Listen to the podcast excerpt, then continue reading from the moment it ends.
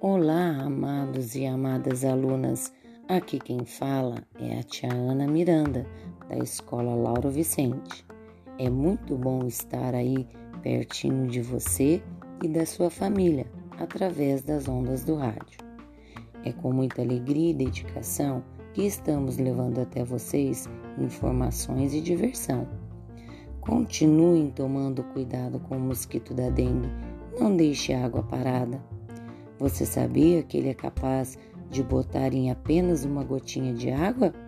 Pois é, em apenas uma gotinha é capaz de nascer esse mosquito, picar você e sua família. Então, todo cuidado é pouco. Atenção aos sintomas da dengue.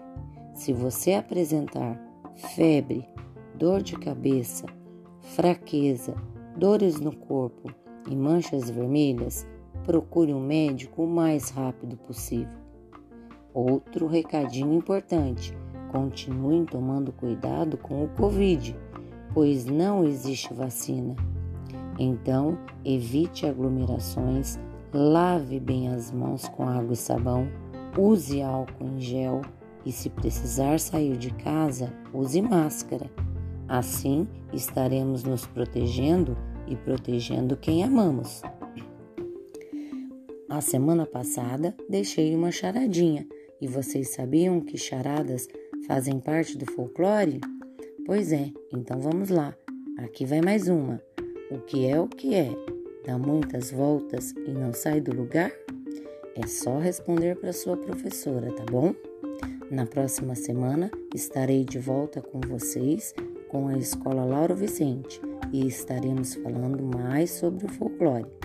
Até mais, meus queridos. Estamos com saudades e, se Deus quiser, tudo isso passará e estaremos juntinhos de novo. Beijos, meus amores.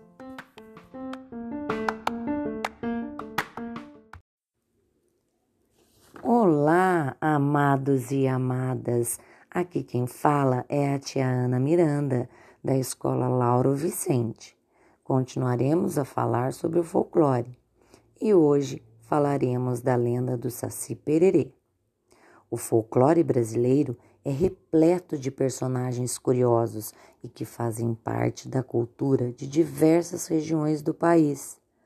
O Saci, também conhecido como Saci Pererê, com certeza está entre os mais famosos. A lenda do Saci surgiu na região sul e foi influenciada por elementos das culturas africana e indígena. A figura ficou conhecida nacionalmente por influência da obra de Monteiro Lobato, pai da literatura infantil do Brasil. Vamos à lenda? Por ser um personagem da cultura popular, são muitas as variações da lenda do Saci nos quatro cantos do país. O que não muda nunca é que o Saci é um ser que habita as florestas, sempre muito travesso e pregando peças. Segundo a lenda do Saci, ele é um ser baixinho, negro e possui apenas uma perna. Por isso se locomove pulando rapidamente pela floresta. Outra característica marcante é o seu capuz vermelho. O saci é muito brincalhão, agitado e travesso. Por isso, ele está sempre realizando travessuras por onde passa. Ele gosta de bagunçar a crina dos cavalos durante a noite, dando nós e fazendo tranças. Esses são sinais de que o saci passou por ali. Ele também tem o costume de entrar nas casas para pregar peças nas pessoas.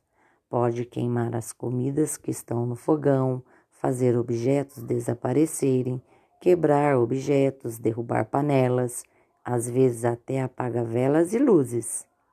Adora assustar as galinhas no galinheiro. O saci cria um redemoinho quando passa rápido por um lugar, levantando folhas e sujeira.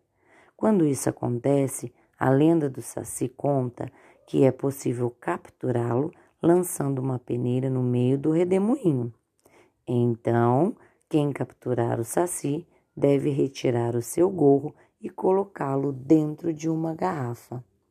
Essa foi a lenda do saci. Agora com vocês, a professora Sheila. Até a semana que vem. Um beijo, meus amores.